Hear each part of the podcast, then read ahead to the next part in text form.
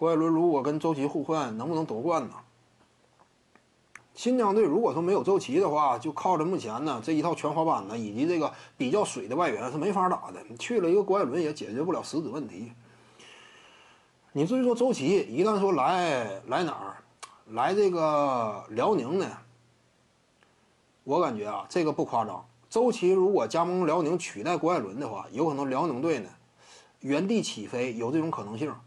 就真是把郭艾伦换掉，换成周琦的话，有可能原地起飞啊。这个不是说郭艾伦实力差，郭艾伦实力是绝对顶尖的，但是赛场的真实影响力，就在目前的西北联赛阶段，他是不如周琦的，这是一目了然的。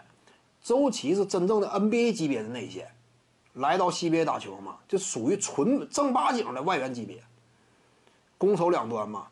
而且周琦呢，成长的前景也更理想。就目前阶段，他展现的能力那也是不俗的，对不对？能够压住郭艾伦，比郭艾伦本身就强。再有一点是什么？辽宁队外线呢，他储备了起码有一个赵继伟能够扛起责任。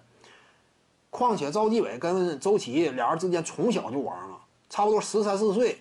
周琦在阜新蓝校的时候，俩人就有联系，好像说就发小嘛。他俩每次打完比赛之后，都得吃一顿，好像是。就是关系非常到位过硬，那这样的话不需要磨合吗？俩人天生就有默契，之前年纪轻轻培养出来了赛场之上这样一种很自然的打球感觉，那搭配起来可能说更到位一些。再者呢，就是跟韩德君啊，周琦配韩德君的话，能够解决不少问题。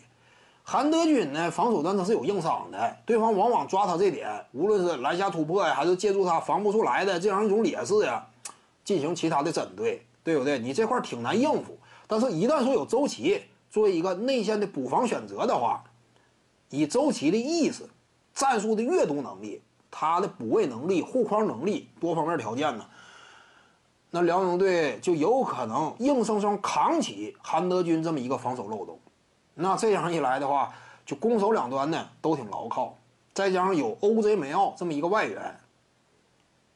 在目前这个复赛阶段呢，双外援的球队并不多。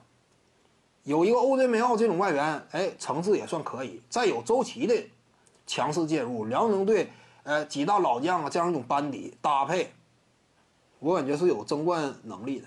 就是一旦说周琦来辽宁的话，哪怕换掉郭艾伦，徐静宇的八堂表达课在喜马拉雅平台已经同步上线了，在专辑页面下您就可以找到它了。